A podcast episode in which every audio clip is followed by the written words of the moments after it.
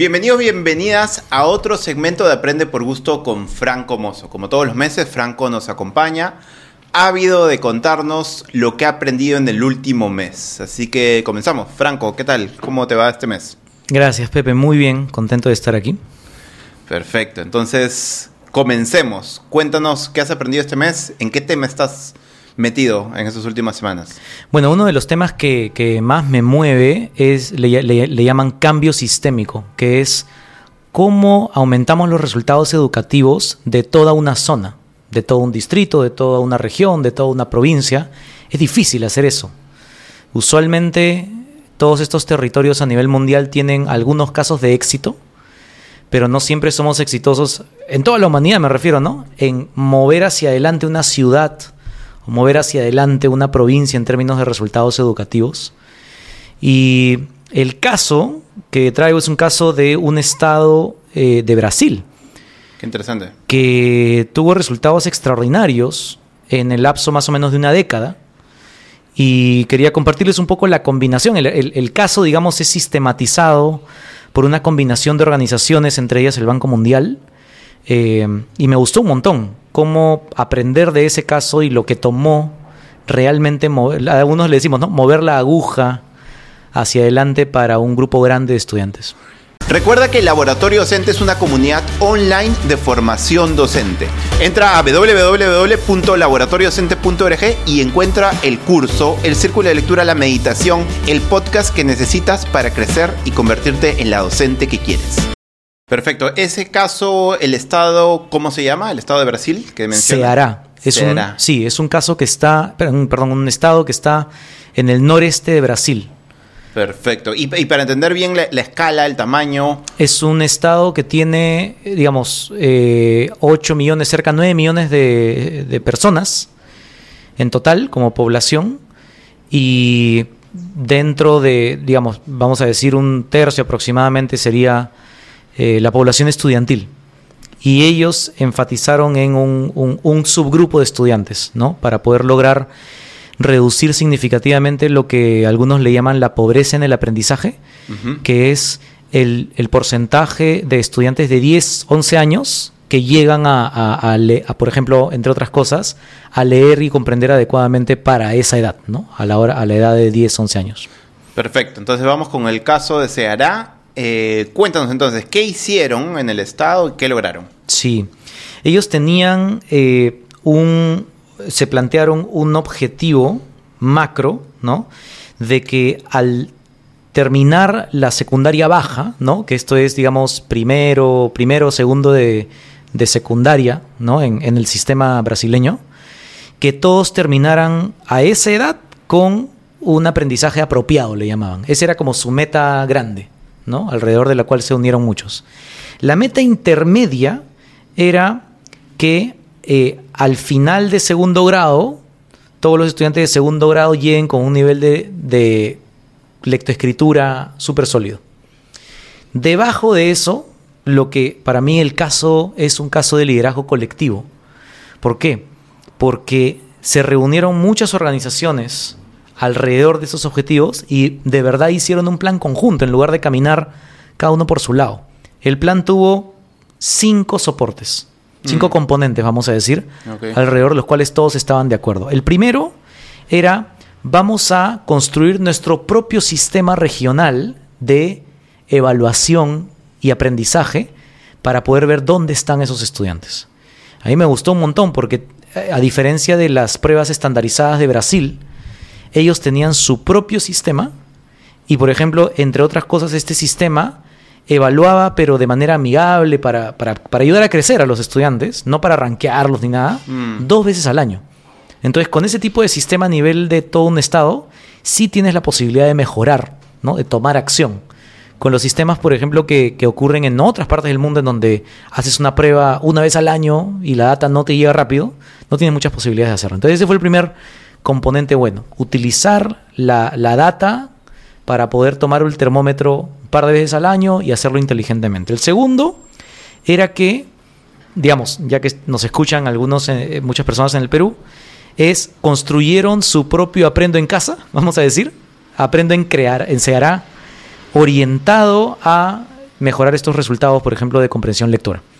Entonces, eh, una, una persona, ¿no? Eh, o un grupo, un equipo, estuvo chambeando con docentes, directores, hasta con padres de familia de la zona para poder construir secuencias de aprendizaje que estuvieran muy potentes y muy contextualizadas. Entonces se puso a disposición de, de los docentes actividades recontra bien construidas y se resolvió ese problema de que cada uno se inventa su propia actividad por su lado. Eso fue el segundo componente. Eh, eh, para, para entender bien, disculpa que te Sí. interrumpa, ¿esto fue, este aprendo en casa fue fruto de la pandemia o es que ellos tenían un... un- No, este caso comenzó en el 2005 Ah, y los resultados finales se obtuvieron en el 2017. O sea, o sea, este aprendo en casa realmente era una estrategia para fomentar... Era una estrategia aumentar- curricular, claro. Para aumentar el aprendizaje en, en, en casa. Claro, o sea, sí no, no, o sea, me refiero a, no, claro, no, no era aprendo en casa de pandemia, sino lo, lo- utilicé el término como para decir, Como un esfuerzo Mm. para construir eh, currículos locales, y cuando digo currículos locales, me refiero a las secuencias de actividades y los objetivos educacionales para SEARA. Ah, perfecto. Entonces, en simple es, construyeron todas las lecciones de clase, todas las actividades bien hechas, pero las construyeron colaborativamente con los docentes y con los padres de familia. Eso me pareció increíble, ¿no? En Claro. lugar de que sea de arriba para abajo, lo construyeron de abajo para arriba, Claro. pero informado por lo mejor de la ciencia en ese momento, ¿no? Este, a nivel mundial. Recuerda que el Laboratorio Docente es una comunidad online de formación docente. Entra a www.laboratoriodocente.org y encuentra el curso, el círculo de lectura, la meditación, el podcast que necesitas para crecer y convertirte en la docente que quieres. Eh, el tercer componente era la clásica, digamos, de tener a docentes preparados. ¿no? Pero acá me pareció interesante.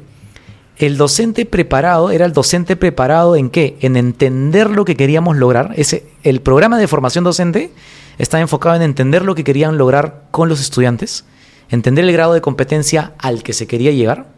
Y en segundo lugar, en entender el currículo que se había creado localmente. El cuarto componente es eh, la autonomía de la escuela.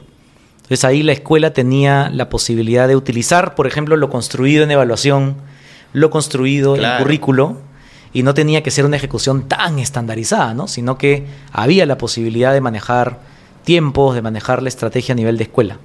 Eso también me gustó. Y el último componente que era como, lo ponen como una base, ¿no? Como una condición esencial, era que dice, eh, el liderazgo político estaba involucrado de una manera sostenida a lo largo de esta década más o menos que chambearon en esa, en esa región.